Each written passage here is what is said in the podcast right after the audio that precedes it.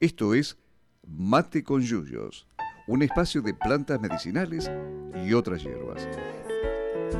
Para intercambiar saberes sobre plantas, queremos conocer para qué sirven, sus historias, las leyendas y su vínculo con las personas. Mírenme, soy feliz entre las hojas que cantan. Conducido por Laura Gabucci, Bruno Luz y Martín Rodríguez Morselli, docentes extensionistas de botánica de la Universidad Nacional de Luján. Cuando voy a dormir, cierro los ojos y sueño con el olor de un país florecido para mí. Aire.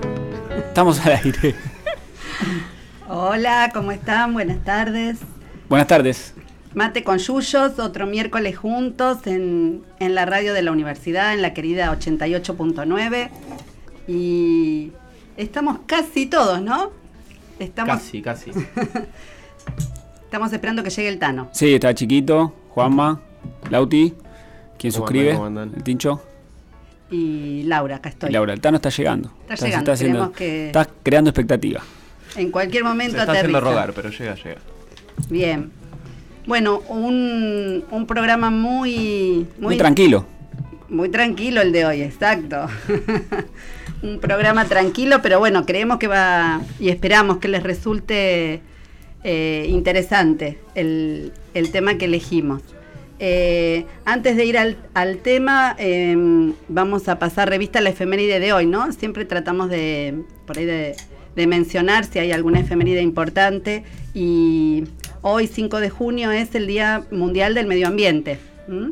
Se, se trata con esto de concientizar a nivel planetario, que es el único planeta que tenemos, ya lo, lo estuvimos hablando en un programa que hicimos, Eh, ¿se acuerdan de, este, de todas las consecuencias que tienen nuestras acciones sobre el planeta? Pero bueno, no está mal sumar una fecha más, ya vamos a retomar el tema cuando, cuando nos acerquemos a agosto y tengamos el Día de la Pachamama seguramente.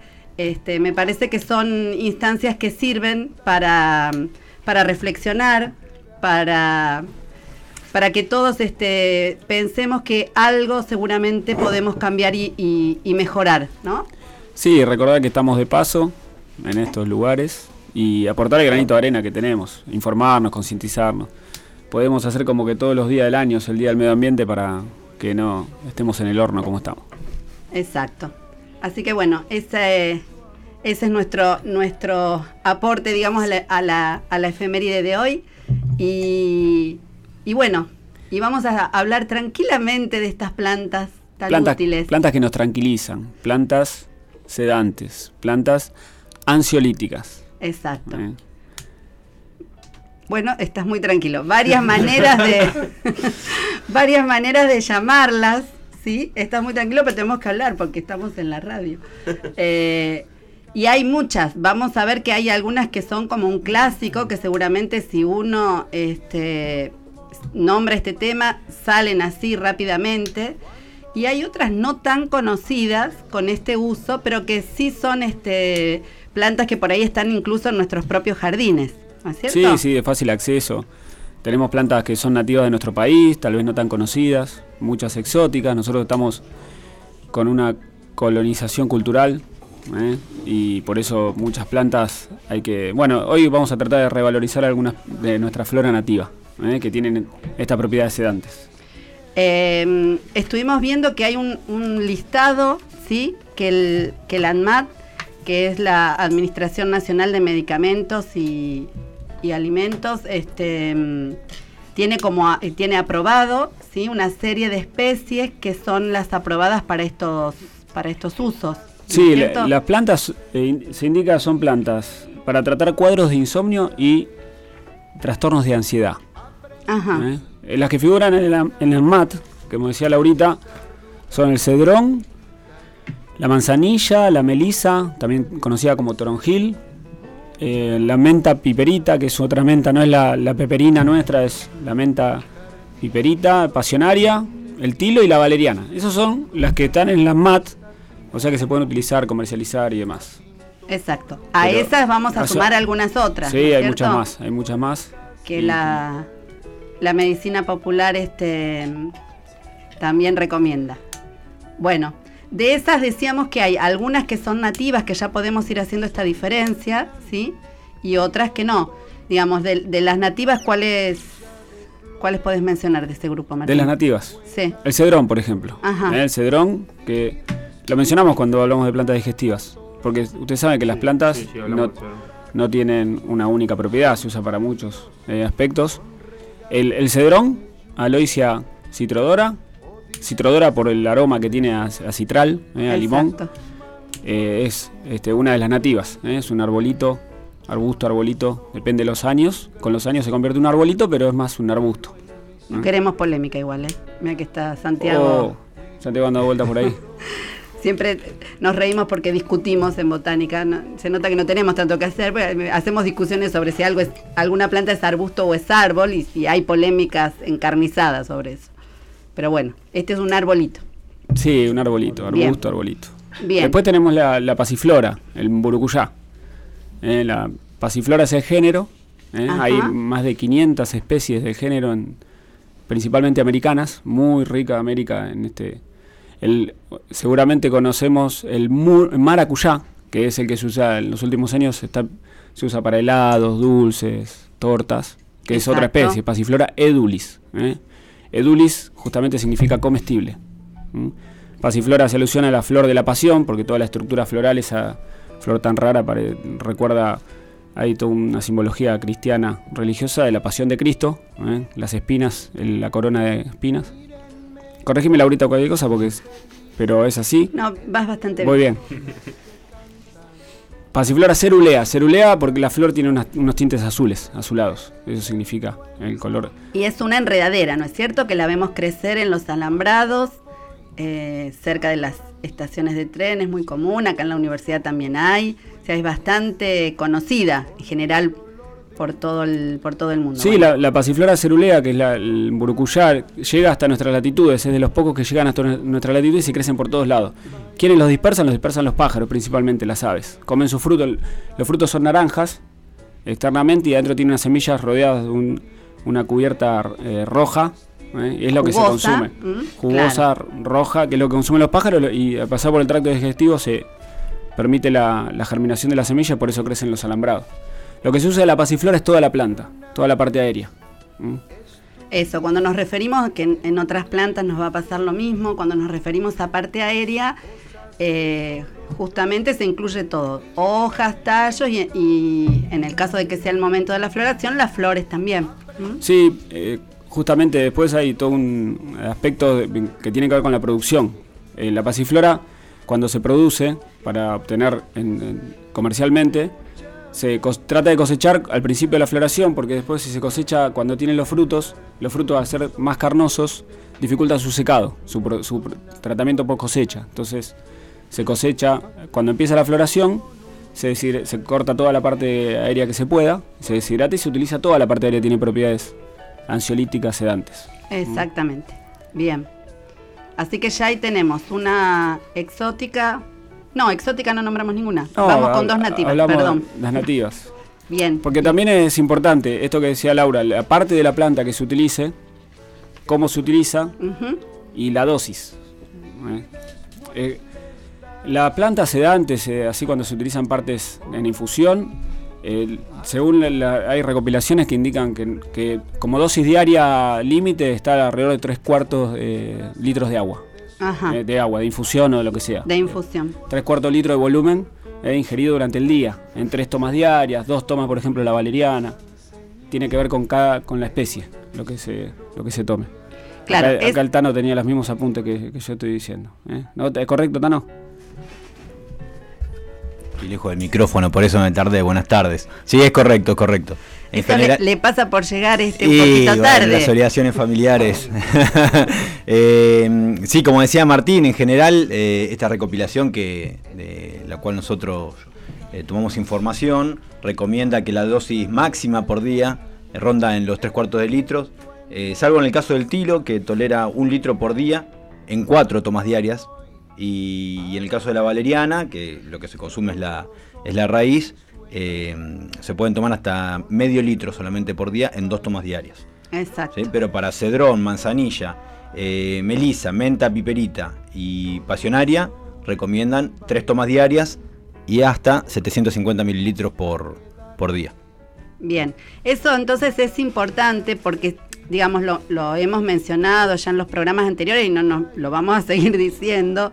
Nosotros estamos este, dando acá los, usos de determinadas especies, pero bueno, estos, estos usos tienen efectividad si se respetan, por un lado, la parte de la planta y por, oro- por otro lado, estas dosis, ¿sí? Eh, también está la tendencia a creer que como estamos este, consumiendo plantas y es algo natural, no habría problema en, en- en la cantidad que uno ingiere. Y sí puede haber al- a- algún inconveniente si uno sobrepasa estas dosis. ¿eh? Entonces Sí. hay que tomarlo como un medicamento, que es lo que... Exacto, también eh, las precauciones vinculadas al consumo por parte de embarazada, gente mayor eh, niños. eh, Niños también- menores de dos años. También ¿sí? van para, la- para este tipo de plantas.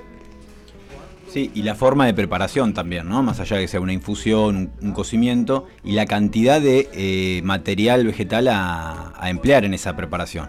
Si no es lo mismo para todas las plantas. Claro. Podemos, podemos dar al- algunos datos de, por ejemplo, pasionaria, 20, 20 gramos de partes aéreas secas, deshidratadas, en un litro eh, de agua. ¿sí? Se, se prepara una decocción. Eh, la decocción, recordemos, es el material vegetal en agua hirviendo durante un tiempo que acá son 10 minutos. No, depende Ah, de la- 10 dice. Sí, sí, está bastante específico en la bibliografía mira. que tenemos de 10 minutos en la pasionaria. Por lo menos siempre son 5. Bueno, en este caso, ven, está indicado específicamente 10. O sea que Claro. si uno lo cocina menos, por ahí no tiene los efectos que está esperando. Claro, ¿Mm? o por ejemplo, el cedrón está indicando hojas, está indicado hojas y tallos en unos 10, min- 10 gramos de, por litro de agua, pero no está indicado el tiempo, ¿eh? aunque dice que es una infusión. Serán 5 a 10 minutos de, preparar la infusión, no dice cuánto dejar reposar, No. no está indicado, pero uno deja 5 o 10 minutos. De todas formas, por ejemplo, en esta, en esta bibliografía está indicado hojas y tallos, pero recomendamos hojas y flores para el cedrón. No Claro. los tallos que son mucho más duros y para est- poder extraer los principios activos habría que realizar una decocción en realidad. Claro, Así ya son vamos- leñosos. Vamos a mandar una nota a esta gente que le repifió acá. Nos vamos a quejar. En caso de usar tallos, yo imagino que deben haber supuesto que eh, son tallos herbáceos, blanquitos, finitos. lo- lo El Tano siempre le da a la derecha a esta gente. ¿De qué lado estás, Tano? No, no, trato siempre de buscar el lado positivo de las Ah, cosas. que tiene- Ay, hoy tiene- vine re Hoy. Tenemos que pasar que nos olvidamos lo, eh, para que la gente se contacte con nosotros que quiera, Juan. Lo, sí, repetimos los medios de contacto que principalmente nuestro Instagram que estamos transmitiendo en vivo. Les mandamos un saludo a los que están oyendo y viendo. Eh, y pasamos un número de WhatsApp que es 11 61 80 14 04. Cualquier mensaje, saludo o sugerencia nos pueden mandar por ahí. Y el Facebook de plantas medicinales que está medio caído, pero vamos a tratar de rehabilitarlo un poquito. Pero todos los programas decimos lo mismo. No se comuniquen por Facebook porque no, van a tener suer- no van a tener mucha suerte. Hay unos mails ahí también en el Facebook que, se, que sí nos han escrito eh, plantasmedicinalesunlu.gmail.com. Se han comunicado algunos sacando el mail a través del Facebook. ¿eh? Eso, se- eso se contestan. Bueno, Sí. el, el Facebook en algún momento va a volver. ¿eh? Así que no esperemos no perder credibilidad No, con no. esto. Vamos a tener que revivirlo, sí o sí. Exacto. Y un saludo a los transeúntes de acá de la UNLO que nos pueden escuchar ahora por el parlantito de afuera y nos pueden ver también. Saludos a Juan, que pasa allá. Un provecho, Juan. Bueno. Bueno, ahora este, ya sí tenemos un listado interesante, ¿no? De, de especies mencionadas con lo que con lo que dijo el Tano. Ahora sí ya sumamos algunas exóticas a, al- a esta lista. Sí, hablamos del cedrón y de la pasiflora, que son dos especies que se pueden cultivar en nuestra región perfectamente. Podemos hablar de la manzanilla, por ejemplo, que también la hablamos cuando tr- tratamos plantas digestivas. ¿eh? Matricaria recutita, ¿eh? una especie de, de Europa, de Asia, naturalizada en nuestro país. Exacto. Argentina como, como productor también, sí, de manzanilla como importante productor Sí, Argentina es el principal productor eh, exportador mundial de manzanilla. de manzanilla, ¿eh? exacto. Exportamos la materia prima, no exportamos ningún producto elaborado. Eso lo hacen los alemanes, ¿eh? que nos compran la materia prima muy barata y después nos venden el producto elaborado En Muy dólares, caro. En dólares o en euros, caro. ¿eh? Que eso es lo que hay que tratar de revertir. Me suena eso, ¿no? Eh, Bueno, Para el caso de la, de la manzanilla, igual que Cedrón, los eh, al menos este trabajo los considera eh, uno como un como un sedante suave, no me salía la palabra, perdón, como un sedante suave. ¿sí? Exacto. Después hay otras otras plantas de las que vamos a, a mencionar en este en este listado que por ahí son unos se- sedantes más más potentes, ¿sí? Exacto. Sí, también eh, vale, vale mencionar que depende de cada persona el efecto que hagan las plantas. ¿eh? Una- nosotros tiramos dosis, probables, modos de uso, pero cada persona debe probar de acuerdo a su organismo, su manera, este, su conformación, a ver qué planta le funciona mejor. ¿eh? Y la, el modo de preparación, hay que también ensayar. ¿sí? Si estamos diciendo 10 gramos de cedrón, obviamente no ensayen medio kilo para hacer un litro, porque van a quedar, no van a quedar, en realidad. ¿eh? Se van a intoxicar. Pero eh, lo que decía el Tano, son sedantes suaves, pero bueno, depende de cómo uno esté de ansioso, nervioso o pasado de vuelta. Exacto. Eh, otra planta que mencionaron es el tilo también. ¿Dijeron tilo? Todavía no, pero lo podemos sí, lo dijimos el tilo. Nah, dijimos. sí lo dijeron. El Sí. tilo debe ser una de las, de Un las clásico, especies más conocidas como, como sedante, como planta ansiolítica. Un tecito de tilo. Claro, por eso es lo que decíamos hoy. Hay, hay plantas que cuando uno menciona el tema ya naturalmente aparecen y una es el tilo que no es nativa, pero bueno, es una de las que están en la lista. Sí, el tilo eh, eh, muy cultivado eh, como árbol ornamental, eh, muy sufrido con la poda también. Esta época está perdiendo la hoja. Eh, si, si ustedes van por la calle y observan los tilos, eh, ¿cómo pierde la hoja? A ver, ustedes acá en la mesa, ¿saben cómo pierde la hoja el tilo? ¿Lo han observado últimamente? ¿Qué pregunta? ¿Qué parte de la planta la pierde primero? ¿La parte de arriba? ¿Todo Ah. parejo? No, todo parejo no. ¿Cómo? Me, ¡Eh! me- La- siento que me está tomando examen acá sentada.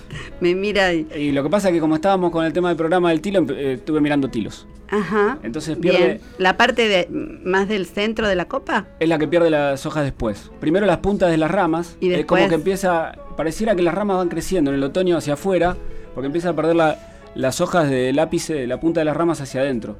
Y hoy, hoy en día, estos días, tiene la- las hojas en la parte basal de la planta todavía. Ajá, Donde claro. está también lleno de frutos. Lleno de frutos con sus brácteas. Los frutos son pequeños, tienen menos de un centímetro, medio centímetro de diámetro, secos. No dicen mucho. Pero los tilos que se cultivan como ornamentales están así hoy en día. Obviamente hay variedad y, y es difícil observar esto en los tilos que han sido drásticamente podados. Estoy hablando de los tilos que, que no se podaron. Claro, que mantienen su forma. Claro, la, la especie es ti- género Tilia, eh, Tilia platyphilus, es la especie que se utiliza como medicinal.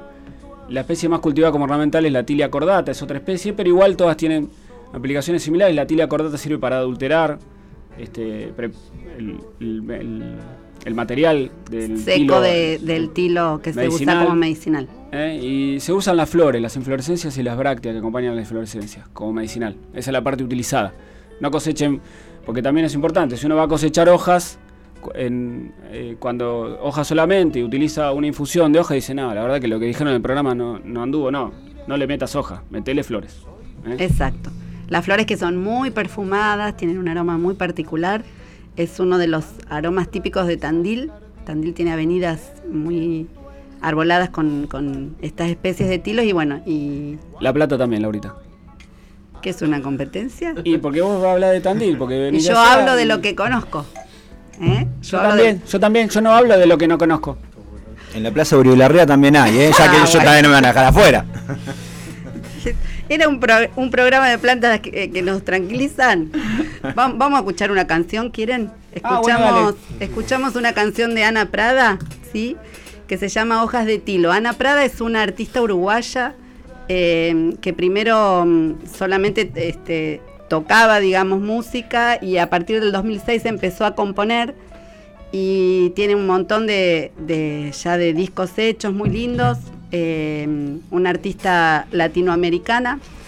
eh, bueno, con muy lindas canciones. Estuvo hace poco, veíamos con, con Teresa Parodi cantando. Así que bueno, que Y le mandamos un saludo a Mariana Costaguta que nos sugirió esta canción. ¿eh? exactamente. Nos, nos dijo la semana pasada que esta canción podía venir bien para el programa. Así que bueno, vamos a escucharla.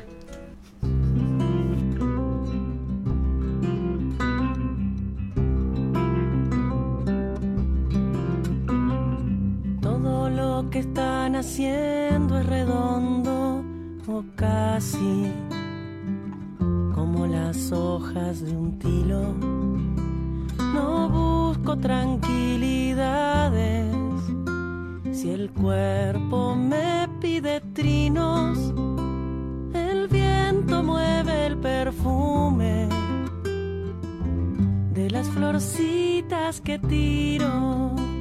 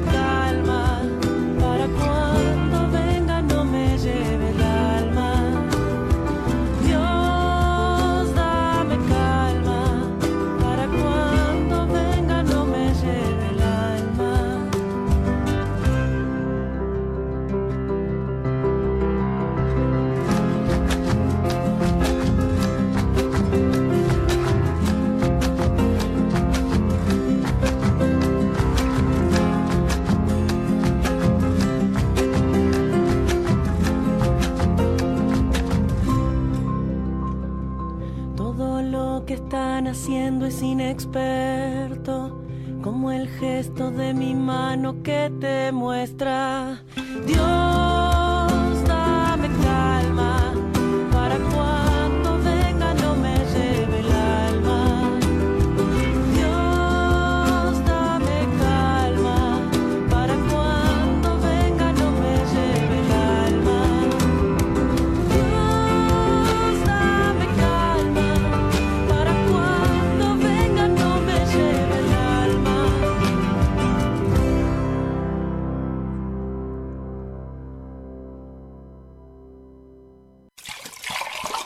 Ya calentamos más agua.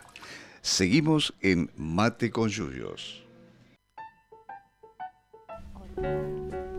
Muy bien, espero que les haya gustado la canción, a nosotros nos, nos gustó mucho.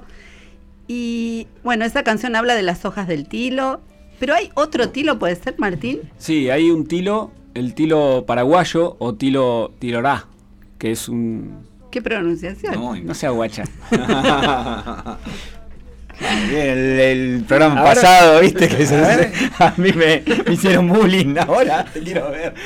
¿Cómo se dice, Tano? No, no, no, no. Ah, no Es te lo el acá. lugar. Es el lugar. El, el tilo paraguayo es un, es un arbustito, eh, trepador, Heteropteris glabra, es de la familia de las malpigiáceas. Una familia eh, muy rica tropical y subtropicalmente este, Hablando. distribuida. Sí, está. Sí, ahí está la cerola, que es un Ah, frutal, un arbolito frutal. Con- Eh, perdón, eh, nosotros la conocemos, o por lo menos yo la conozco más como, como mariposita a este, a este arbustito muy, muy lindo, muy llamativo. Acá se, la, acá se la conoce por mariposa o mariposita, tiene unas flores amarillas muy bonitas, unos frutos parecidos a, a lo del fresno, pero rojizos, eh, también muy simpáticos, más, más digna de cultivo como ornamental. Mm. ¿Tenemos plantas en el vivero, Tano, del jardín botánico de estas?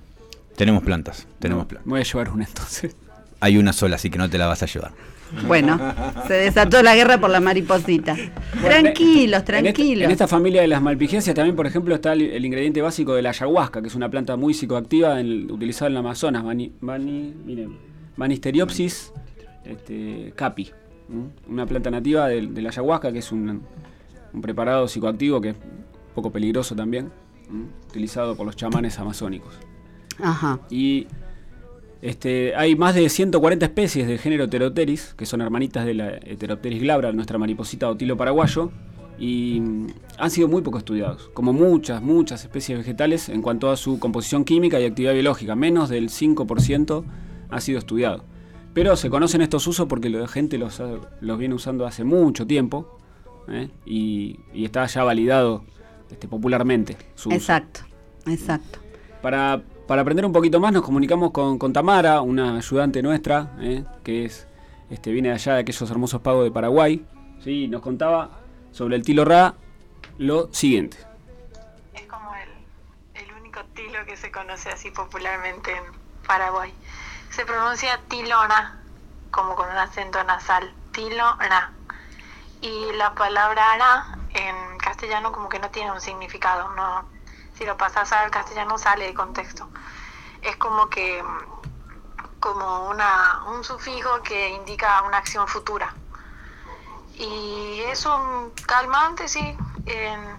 se consume como un té con las hojas o con las los eh, los frutos antes de se tuestan y creo que mi mamá me dijo que con, con vino blanco para los adolescentes cuando están muy pálidos o cosas así, pero eso es más y también que es normal, o sea, cosa de abuelas decir que si te dormías bajo la planta que estaba florecida, calmaba los nervios, el, estrés y todas esas cosas.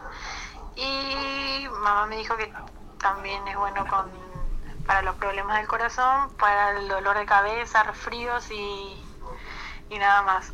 no sé más nada. Qué grande Tami, ¿eh? impecable, clarísimo. ¿eh? El- gracias por el aporte, Tami. Y gracias por la pronunciación, porque la verdad, el nuestro es desastroso. El que sabe, sabe. Exactamente. Eh, me, me dio gracia, como decía Tami, lo de, mm, o sea, cosa de abuelas, pero esa, esa cosa de abuelas de, de decir que si uno se acuesta abajo del, del tilo, se calman este, los nervios, eh, enseguida se me vino a la mente toda la terapia que hay de aromaterapia, o sea, cómo eh, a través de los, de los aromas y de los, de los olores, ¿sí? claro. Se claro, hace- el- el- la lavanda, por ejemplo, es una planta muy usada. Justamente para, para, para esto, eh, la lavanda es una de las que se usa. ¿Cómo, Martín? Y tenés el aceite esencial de la lavanda, se puede extraer y con- se, se aplica directamente sobre, sobre la piel o para aromatizar en un hornito que, que volatilice esos aceites. Y también se puede utilizar las flores directamente o la parte aérea de la planta, que todas tienen sus pelos glandulares, que tienen el aceite esencial que tiene estas propiedades. Se puede colocar eh, abajo de la almohada, por ejemplo, eh, para conciliar el sueño mejor. ¿sí? Sí, se hacen pequeñas almohaditas, ¿sí? Con flores de lavanda. Eh, también en los baños, si uno se puede dar... Ah, Sí, eso iba a decir, eh, sobre todo cuando, cuando los niños están eh, nerviosos, se le puede poner en la bañera eh, algunas inflorescencias de, de lavanda. de lavanda. Los hundís hasta... No, No, no. No, no, completamente. no, no. No, e incluso se usa mucho el aceite de lavanda para, para masajes. Claro, claro. Sí, lo usamos en casa.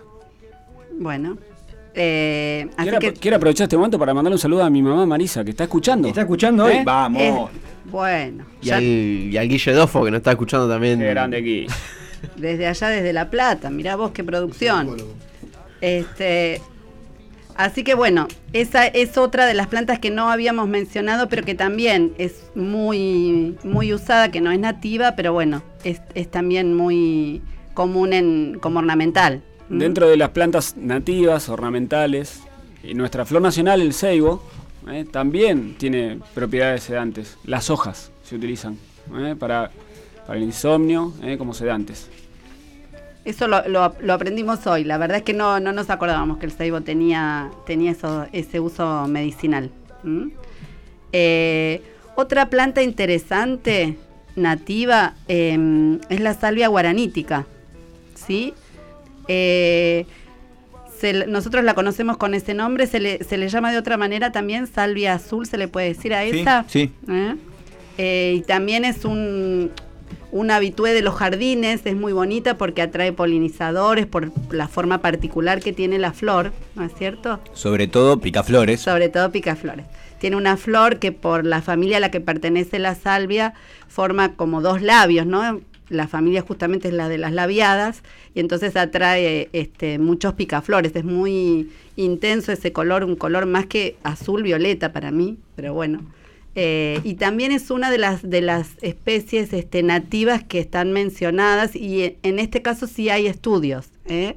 de la, de la salvia guaranítica que confirman el uso que tiene como, como tranquilizante.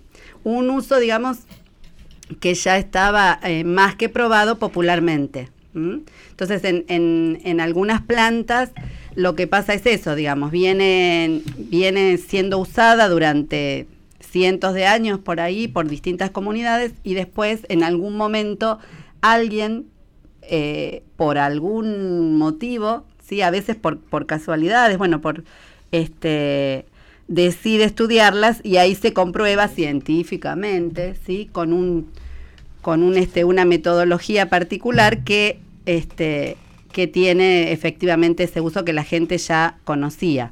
En el caso de la salvia, bueno, se, de- se aisló un- una determinada sustancia que tiene un nombre de lindo, circiliol, que es la que eh, es la que eh, muestra las propiedades este, sedantes y también hipnóticas, ¿sí?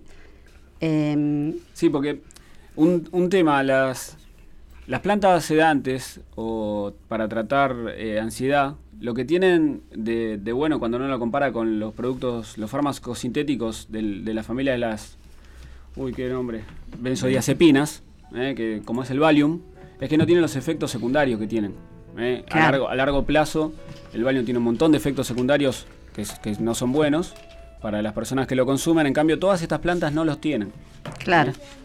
Sí, en general la- lo que se denomina así medicación eh, psiquiátrica, sí, medicación que, que se utiliza para o para conciliar el sueño, para bajar la ansiedad y todo, tiene una serie de contraindicaciones muy En- severas. entre las em, consecuencias que trae el, el uso eh, sostenido de, esta, de estos fármacos, eh, está citado que altera la, la arquitectura del sueño, provoca tolerancia y dependencia, eh, produce la incoordinación motora, produce debilidad muscular, eh, alteran a largo plazo la memoria y la atención y aumentan, eh, con, con el uso muy prolongado, el riesgo a la demencia.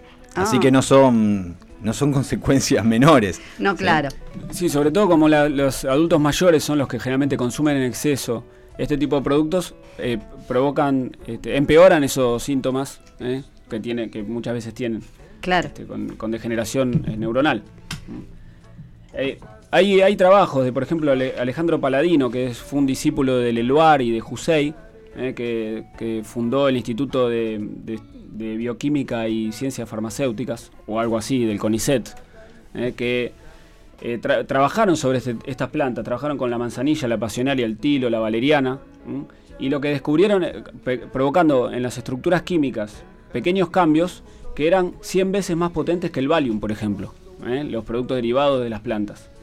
Sin las consecuencias que decíamos, Exacto. ¿no es cierto? Con esa diferencia que no es menor, o sea, la, muchísima más eficiencia y sin este, estos efectos adversos. Así que realmente, y bueno, y también eh, mencionar que el, el- el uso de las plantas muchas veces este, tiene una efectividad mayor también, porque las plantas este, tienen una, además de una sustancia en particular que se puede aislar, en realidad tienen una mezcla de sustancias. Entonces, el, después de, cuando se usan, eh, siempre se, se supera ¿sí? lo que uno podría lograr con esa misma sustancia sintetizada químicamente, porque hay un- una mezcla de, sustancias que tienen un, un cierto... Un efecto sinérgico. Eso, un sinergismo, claro. ¿eh? Por eso es tan difícil de explicar por qué la planta puede producir un efecto por ahí este, tan bueno, ¿sí?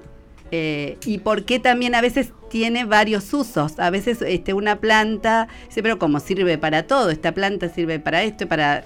Bueno, Además también eh, depende la parte de la planta que se utilice y la forma en que se prepare. No es lo mismo preparar una tintura que preparar una infusión, que hacer un, extraer los aceites esenciales. ¿eh? Claro, porque uno ahí está sacando una, una, un tipo de sustancia u otro. ¿eh? Exactamente. Y entonces ahí tiene un uso u otro uso. Ahí está un poco la, por ahí la explicación que a veces nos preguntan, pero ¿cómo puede ser que para tanta cosa sirva la misma planta? ¿Eh? Una, una otra planta nativa, ¿eh? el Simpopogon citratus, ¿es nativa? No, No es nativa. no es nativa. ¿De dónde es? Eh, Te la debo. a- averiguaré. Chiquito, ¿dónde es nativa? De la India. De la India. Ah, ¿eh? mira. Pero se cultiva mucho en nuestra región, sobre todo en Paraguay y en Misiones, ¿eh? porque tiene propiedades. Chi- Chiquito, ¿qué propiedades le conocemos. Eh, Informe bueno. chiquito en el aire. Eh, eh, se encuentra, contiene aceite esencial citral, que es el aceite que tenía el cedrón. Y la, infu- la infu- la infusión de hojas se usa para mm, es carminativa, antidiarreica, antiespasmódica, sedativa, hipotensora, febrífuga, expectorante y antitusiva. Una plantita sola. ¿eh? Claro. Tenemos, ¿no? El- Tenemos, tenemos. Pero no te podés llevar tampoco. Pero no te voy a...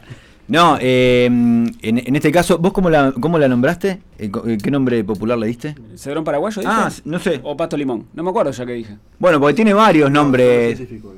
Ah, Ah. yo dije Simpopogon citratus. Bien, Claro. tiene varios nombres populares eh, difundidos, como el cedrón paraguayo, que es diferente al, al cedrón que mencionamos anteriormente. Exacto. Eh, eh, le dicen lemongrass, pasto limón y. ¿Me estoy olvidando algún otro?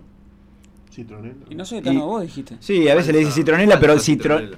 Claro, en realidad la citronela es, eh, es un pariente muy, muy cercano, pero no es la misma especie. Claro. Aprovechamos para mandarle un saludo a Iñaki, que cultiva eh, cedrón paraguayo o lemongrass en Catamarca. Mira. No sabía que en Catamarca. Qué bien. Sí, sí. Sí, es una planta que también se usa en la cocina. ¿eh? También se usa como, como una especie de las, de las gourmet. En la No sé cocina si- asiática. No sé si lo dijimos, pero es un, es un pasto. Eh, ¿Lo dijimos? No. No. No, es un pasto. Limón. Es un pa- ah, bueno, pasto pasto limón, limón. pero bueno, qué sé yo. Pero literalmente es un, es un pasto con un olor a limonado fabuloso. Por si había alguna duda, este, es un pasto, exactamente. bueno, ya vieron que estamos, yo ya perdí la cuenta, pero hemos sumado eh, cantidad de plantas, ¿no es cierto? Sí, sí. Muchas plantas. Hay, hay otra mm, que también se cultiva mucho en, en los jardines, ¿sí? Que también se la conoce con, con un par de nombres, puede ser melisa o toronjil. Mm. Eh, y también tiene, mm, viene a cuento porque también tiene un olor a limonado en sus hojas, ¿sí? ¿Y para qué sirve, Chiqui? En medicina popular se utiliza como remedio digestivo, tónico, antiespasmódico, carminativo, cordial, eh, febrífugo y para combatir la ansiedad, el insomnio, la depresión y dolores de cabeza de origen nervioso. Sí, la, la melisa eh, o toronjil, eh, melisa officinalis es su nombre. Y officinalis está presente en muchas especies vegetales su nombre, como nombre científico. El romero es Romarinus officinalis, eh, por ejemplo. ¿Cuál otro? A ver, chicos, refresquenme la memoria. Valeriana. Valeriana officinal. Ahora vamos a hablar de la valeriana. Taraxacum officinale. eh. Significa de la farmacia, eh, que está de medic- o medicinal, es el significado. Y Exactamente. ahí está indicado ya su, su uso, su aplicación. Es muy fácil de cultivar la melisa, de multiplicar. Tenemos en el vivero para regalar plantas de melisa. Eh, ante que el Tano diga que no, yo digo que sí. Bueno, Sí, se puede multiplicar por división de matas, o sea, agarrando una plantita y partiéndola en, en cuantas partes, partes. quieran. O de semilla también funciona muy, muy bien. Una vez que se instala en un lugar, ahí se queda. Salen Exacto. plantitas eh, nuevas. Se utiliza en infusión. eh, Se hacen infusiones. eh, Hoy también se pueden elaborar tinturas que andan muy bien. ¿Para qué la, la podemos usar en las tinturas? No, la, la tintura madre de melisa se usa justamente como un excelente ansiolítico, ¿sí? También se recomiendan tres tomas diarias eh, y se estima eh, la dosificación es una gota por kilo de peso por día, distribuido en tres tomas diarias. ¿Sí? muy bien. Funciona bárbaro, pero como dice Martín, cada organismo responde diferente, así que a probarla. A mí me funciona. Te iba a hacer un comentario Tano de cómo te vemos, pero bueno. No corresponde al aire, me parece. Es una, una de las tinturas que nosotros en el proyecto hemos preparado, ¿sí? En algún momento, eh, por ahí explicamos, es muy sencillo también hacer las tinturas madres y es una, una manera de consumir la hierba por ahí más sencilla, ¿sí? Que la infusión, porque uno puede tener el frasquito, el goterito eh, a cualquier lado donde vaya y entonces tomar la, la- la dosis que, requiere y, Sí, es una manera de, de, este, si uno, en la planta, por ejemplo, la melisa la encontramos desde la primavera hasta el otoño, pero en el invierno la, la parte aérea por los fríos se muere y no contamos con melisa para hacer una infusión. O podemos deshidratarla o podemos convertirla en una tintura. Exacto. Sí, además es, es- es práctico, porque realmente uno se levanta y no, no- a veces no tiene el tiempo, las ganas de hacer una infusión, esperar que se enfríe o dejarla reposar. En cambio, en- en, eh, cuando tenemos una tintura madre, son un par de gotitas en un poquito de agua, lo tomamos y ya, ya está, seguimos viaje. Lo que me llamó la atención, de, me acordé ahora del tiempo de espera, Eh, la manzanilla, para preparar la infusión, está indicado en la bibliografía un trabajo que hay que dejarla reposar la, la infusión 25 minutos. Ah, mira Lo vos. que no dice que hay que calentarlo de vuelta para tomarte un té caliente. porque después de 25 minutos ya se te enfrió. Sí, sí. Seguramente. Pero bueno, igual la temperatura es la que le parezca. ca- Ahí no, no importa. ¿No es cierto? Para, para mí, si, si, si no está caliente, no es una infusión. Bueno. Tengo, tengo mi principio, Laurita. Qué, qué, qué difícil, ¿eh? Bueno. Acá, acá en el Instagram nos comenta Fito Rastín que tiene tintura de melisa para el que necesite descansar un poco. Tiene, así que el que quiera hacer negocio lo contacta por, por Instagram. Bueno. Pero pensé que la regalaba. un negocio gratuito. Un abrazo grande a Juli, Sotelo y al Pato que está por ahí. ¿eh? Bueno. Escucha, ¿qué- ¿Quieren que escuchemos otro tema musical? ¿Les parece? Así nos relajamos un poco. Bueno, como no, habíamos elegido uno de Jorge Drexler que se llama La Edad del Cielo. Hoy estamos con los uruguayos. Eh, a mí particularmente me encanta como la música que hacen. Eh, Drexler, que es médico, yo no, no me acordaba que era médico. Por eso elegimos una canción de Jorgito. Eh, y bueno, es del, de un disco viejo del 99, Fronteras, y la canción es La, la Edad del Cielo.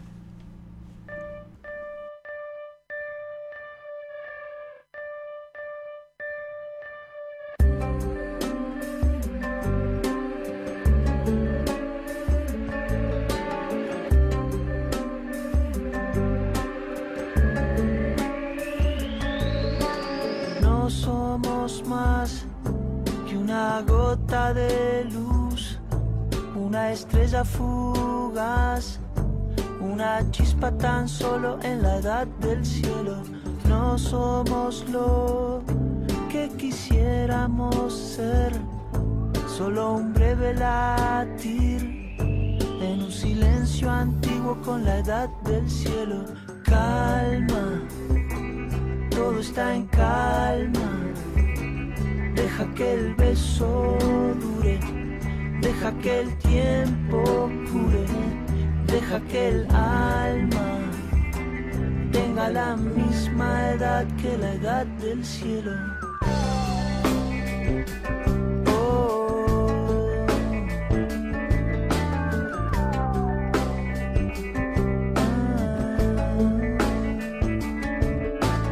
No somos más que un puñado de mar, una broma de Dios, un capricho del sol del jardín del entre tanto tic-tac, entre tanto Big Bang, solo un grano de sal en el mar del cielo. Calma todo está en calma. Deja que el beso dure, deja que el tiempo cure, deja que el alma tenga la misma edad que la edad del cielo, la misma edad que la edad del cielo.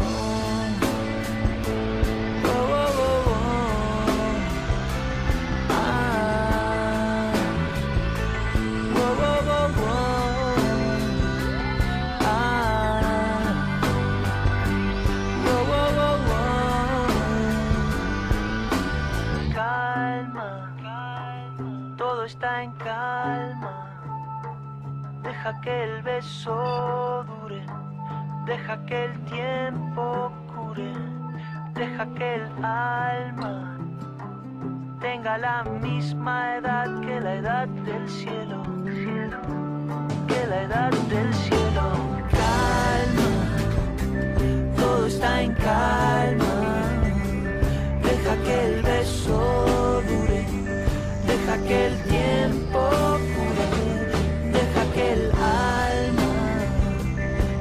tenga la misma edad que la edad del cielo.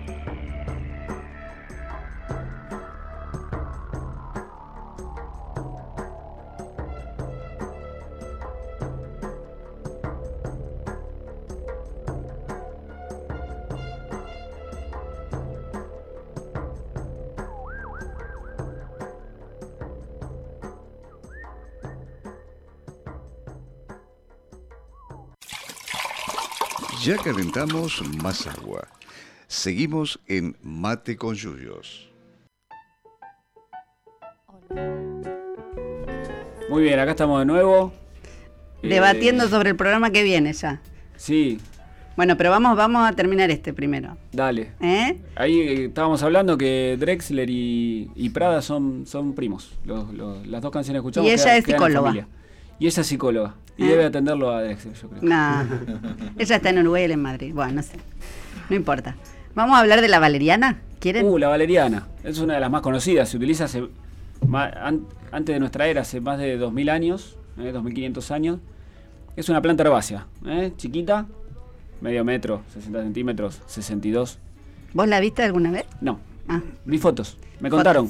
No, no, no, vi, pero. la- vi las especies nativas porque es una planta euroasiática. Exacto. Eh, su nombre científico es Valeriana officinalis. ¿sí? ¿Se usa? ¿Qué parte chiquito se usa? Eh, las raíces y los rizomas.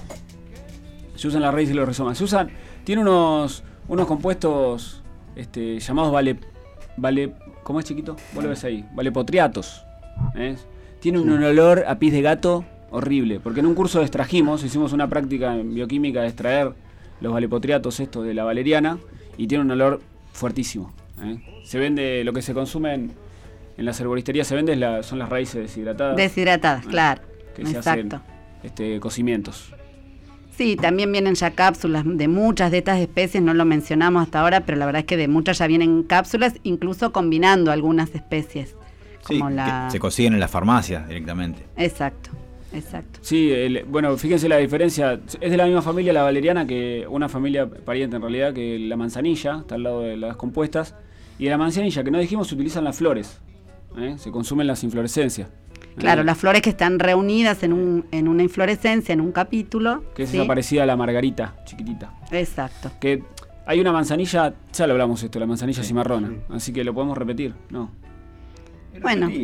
Porque por ahí hay alguien que no, nos que no nos escuchó en ese programa. Porque la manzanilla verdadera que se utiliza se reconoce por el olor o si se corta en forma longitudinal ese- esa florcita, ese capítulo, eh, tiene que ser hueco. Es la verdadera. La manzanilla cimarrona, que tiene otro olor y no tiene propiedades similares, es macizo ese, ese capítulo, esa parte de la inflorescencia, eh, cuando se corta. Hay algunas, volviendo a las valerianas, hay algunas valerianas nativas. Si uno va eh, por todo lo que es la cordillera de los Andes, la zona de los bosques andino-patagónicos, hay valerianas nativas eh, que son muy bonitas para cultivar y el INTA está investigándolas pa- para, cultivar las raíces eh, y para, para- también tiene propiedades similares a la valeriana officinalis, pero son valerianas del género valeriana pero nativas de nuestro país. Ajá.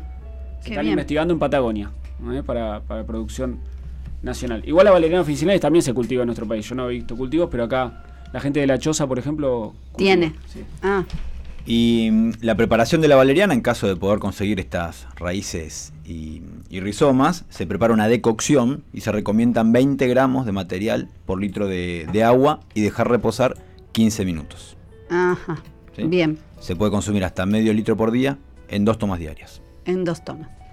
Van anotando que hay diferencias entre cada una de las especies que dijimos. ¿eh? De todas maneras, les podemos pasar el título del, del trabajito donde figura esto, que se llama Utilización de plantas medicinales como alternativa a las benzodiazepinas. Es una revisión bibliográfica. De las autoras son Paola Buedo y Karina Giagante. Así que seguramente en la red tiene que, tiene que estar. Eh, aparece el- Aparece en Archivos de Medicina Familiar y General, volumen 12, número 2. Es de noviembre de 2015.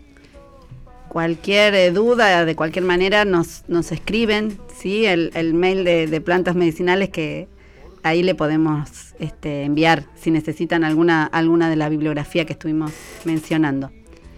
Em, para, para ir cerrando el programa, vamos a pasar algunos avisos, pero antes de llegar a los avisos, yo quería, así como, como un- una pastillita, poner, eh, mencionar que nosotros estamos hablando de plantas que nos ayudan a tranquilizarnos, a, a poder dormir, pero en, en realidad estos son síntomas sí que, va- que vamos teniendo por algo más profundo que tiene que estar pasando en el organismo, ¿no es cierto? Muchas, este, algunas veces las causas serán eh, orgánicas y otras veces serán causas eh, espirituales. Lo que uno tendría que apuntar es a, poder vivir de por ahí de alguna manera un poco mejor en el sentido de, de, de entender, digamos, lo que decíamos hoy en algún momento de que estamos, eh, de, que estamos de, paso, ¿sí? de que la única manera de, de, vivir bien es vivir en armonía, y esto de vivir en armonía eh, incluye vivir en armonía con los demás, eh, vivir en armonía con el planeta, con lo que dijimos hoy cuando empezamos, con el, planeta que para muchas este, cosmovisiones es nuestra, nuestra madre, ¿sí? la Tierra. Eh, todo eso ayudaría a que uno se pudiera sentir mejor y que por ahí no tuviera que recurrir tanto a, a estas eh, plantas. ¿sí? La idea de, mantenernos sanos es, es lo mejor. Bueno, las plantas están como una herramienta, siempre decimos accesible para usar, pero tendríamos que tender a, una, una, filosofía que tuvimos la suerte de, de escuchar eh, en, en, la universidad cuando, estuvo Fernando Guanacuni Mamani dando una conferencia eh, y con el inicio de la maestría en educación popular allá en la sede de Ecuador también nos dio una, una conferencia hermosa explicando un poco eh, parte de lo que es la, la, cosmovisión aymara, ¿sí? que se basa en esto que es el, el, vivir bien o el buen vivir, que incluye un montón de aspectos. Eh, nada, yo les mencioné así un, un, mini, mini comentario, pero para que no perdamos un poco qué es lo importante, ¿sí? Porque la idea no es solamente tener recetas de, de plantas para usar así a lo loco, sino por ahí reflexionar un poco, hacer un poco de, de introspección y pensar ¿eh? ¿Para qué estamos? Eh, me hacen caras acá, pero eh, ¿para qué estamos y, y, y, qué vamos a hacer con ese tiempito que tenemos acá sobre el planeta? ¿No? Sí, compartimos, Laurita. Las caras son para, bueno, hay que parar la pelota muchas veces, este, para no llegar a, a, a veces las plantas ayudan, también ayuda eh, un médico, pero también hay que conocerse y poder este, vivir mejor, vivir bien ¿sí? no, no llegar a, al medicamento y como decís vos, implica muchas cosas el vivir bien, con armonía con los demás, espiritual, físicamente y con, con, la naturaleza también. Que eso muchas veces nos vamos olvidando. Nosotros acá invitamos a los oyentes a que cultiven plantas ¿eh? para volver a tener ese contacto, no que vayan derecho a la herboristería o la farmacia cuando muchas de las plantas que, que hablamos son muy fáciles de cultivar en una maceta, no hace falta tener jardín tampoco. Y de, paso, el, el, hecho de cultivar plantas está comprobado que ayuda ayuda muchísimo a, a mantenerse tranquilos, calmos, eh, se genera una, una conexión con, con, con, la tierra y con la naturaleza que, que hace que, que, nos, que realmente no, no, nos sintamos bien. ¿sí? Así que es muy recomendable. Si hay, si hay, alguien que está escuchando que nunca cultivó una planta, armánguese y, y pruebe que, que realmente es terapéutico. Que venga, que venga la UNLU. ¿eh? Nosotros estamos, le damos trabajo enseguida, trasplantando, sembrando. San Cayetano. Sí, sí, es que, que, hay mucho, hay mucho para hacer y el que no tiene en la casa y quiere conectarse, venir a despuntar el vicio, a descargar. El tema de la pala y, y, la tierra y las plantas son, son una buena terapia también. Exactamente, así que acá, acá hay muchas plantas y mucho para hacer siempre, son, son bienvenidos. ¿Mm? Eh, ¿Tenemos algunos avisos para pasar? Sí, contarles que esta semana estuvimos eh, sembrando algunas plantitas medicinales con la salita verde del Jardín 920 de Barrio El Trébol, Jardín El Ombú. Eh, estuvimos sembrando caléndula, malva, manzanilla e hicimos algunos esquejecitos de, romero. Así que le mandamos un saludo grande a toda la comunidad de, del Jardín 920 que la verdad eh, son una muestra eh, de que en las instituciones públicas se puede trabajar muy, pero muy bien. Así que un saludo grande a, toda la comunidad. Después, eh, contarles que hoy tuvimos eh, un, una jornada de trabajo en el, vivero a la mañana con el proyecto del Jardín Botánico y queríamos mandarles saludos a los chicos y chicas de Ruca Buenay y a su docente Yamil Andrada que, nos visitaron, estuvieron dando una mano muy grande. Así que eh, no es la primera vez que participan de nuestras actividades, no, así claro. que eh, son, son siempre bienvenidos y bienvenidas. Y mm, el lunes que viene estaremos sembrando también algunas plantitas medicinales en la escuela 29 del barrio eh, San Bernardo, con, con primer grado, con los chicos y chicas de primer grado, así que allá nos vemos. ¿sí? Y vamos, en el marco de los proyectos medicinales, también vamos a estar en, en la colonia 20 de abril, en la UTT, en el Ramallón, el día jueves. A las 14 horas. Jueves, pero no de mañana, la semana que viene. ¿eh? Por eso, jueves, ¿qué cae la semana que ¿Jueves 13? Jueves 13. Eh, 13, 14, claro. ¿no? Jueves 13 de 14 a 16.30. No, porque hoy es 5, mañana Jueves- 6. jueves 13 a las 14. 13. Jueves 13, 14 horas, después vamos a difundir la, la información, pero es en el instituto allá eh, en el Ramallón, en la colonia 20 de abril. Es una actividad, vamos a elaborar pomada descongestiva en el marco de las plantas para el invierno. Eh, vamos a hacer una pomada descongestiva. Es una actividad abierta a toda la comunidad, así que están todos invitados, invitadas. Y la colonia queda atrás del barrio, barrio Loreto, eh, sobre la ruta 5, hay que ir por colectora, del lado del barrio Loreto, cuando uno encara por colectora para el lado de Mercedes, y es un callejón que sale al lado de una fábrica que hay. Eh, es muy, muy fácil de llegar, está también este, hay carteles. Antes eh. de llegar a las Salles, si llegan a las Salles que Es porque se pasaron. pasaron. Sí, es ¿eh? atrás del barrio. Loreto. Es muy, muy fácil de llegar. Cualquier Es cosa fácil, sí. este, no, nos consultan. Pero Sí. es el jueves. Bien, y otro, otro aviso, eh, difundir un ciclo de cine debate que se va a dar en, en la UNLU. eh, este viern- el viernes próximo sería el viernes 14 de junio a las 17 horas en el Quincho de, de acá de la sede central de la, de la universidad. Se va a, mm, eh, a dar un documental que se llama Hija de la Laguna, ¿sí? y que convoca la Cátedra Abierta Intercultural y que trata la problemática extractivista ¿sí? y eh, el conflicto con las comunidades originarias. Así que están todos y todas invitados. Después vamos a pasar más adelante cuando tengamos, estemos más cerca de la fecha, pero vamos a ir a Cucuyú, que es una localidad cerca de Giles, a hacer un taller, partido de Giles. Vamos a ir a Merlo, a la ciudad de Merlo, el partido de Merlo, también a hacer un taller con los efectores de salud. Y también vamos a ir en julio al CEP, a la Escuela Rural de Alternancia de Mercedes. ¿eh? Que- Estamos de gira. sí, estamos de gira porque nos encanta dar vueltas.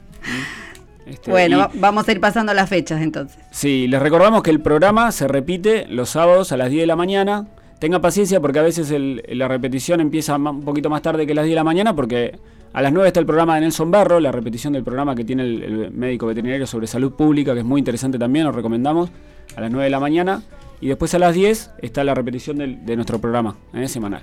Exacto. Bueno, la semana que viene Eso. ¿eh? nos vamos a encontrar para hablar de...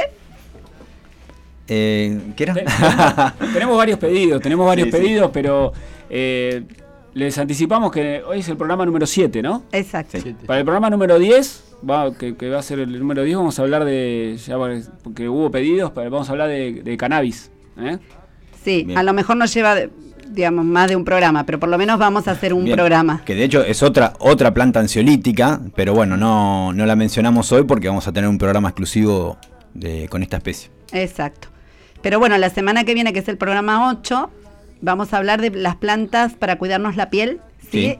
En esta época del año donde hay bajas temperaturas, donde estamos expuestos también por ahí al calor de, la- del- de las fuentes de calor este, y al- Sí, a los cambios. El eso, frío, el frío en la cara. eso afecta bastante la piel y bueno, hay un montón de plantitas que nos pueden ayudar, ¿sí? Nos, nos tenemos que ir. nos tenemos que ir, pero nada, quiero, si me permiten, terminar con una frase con la que termina Fernando Guanacuni sus, sus conferencias, que me parece hermosa y que por ahí nos puede inspirar y servir a todos y a todas. Que todos vayamos juntos, que nadie se quede atrás, que todos tengamos todo y que a nadie le falte a nada. Y terminan diciendo Jalialia, que es un, un vocablo que quiere decir esperanza, festejo y bienaventuranza para todos. Hasta la semana que viene.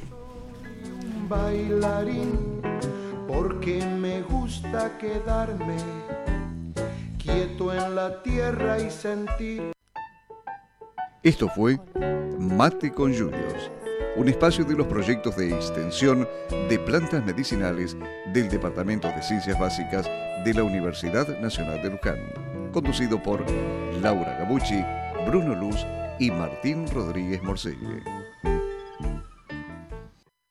Este ha sido un espacio cedido por Radio Universidad Nacional de Luján. Lo expresado en el mismo no refleja necesariamente la opinión de esta emisora.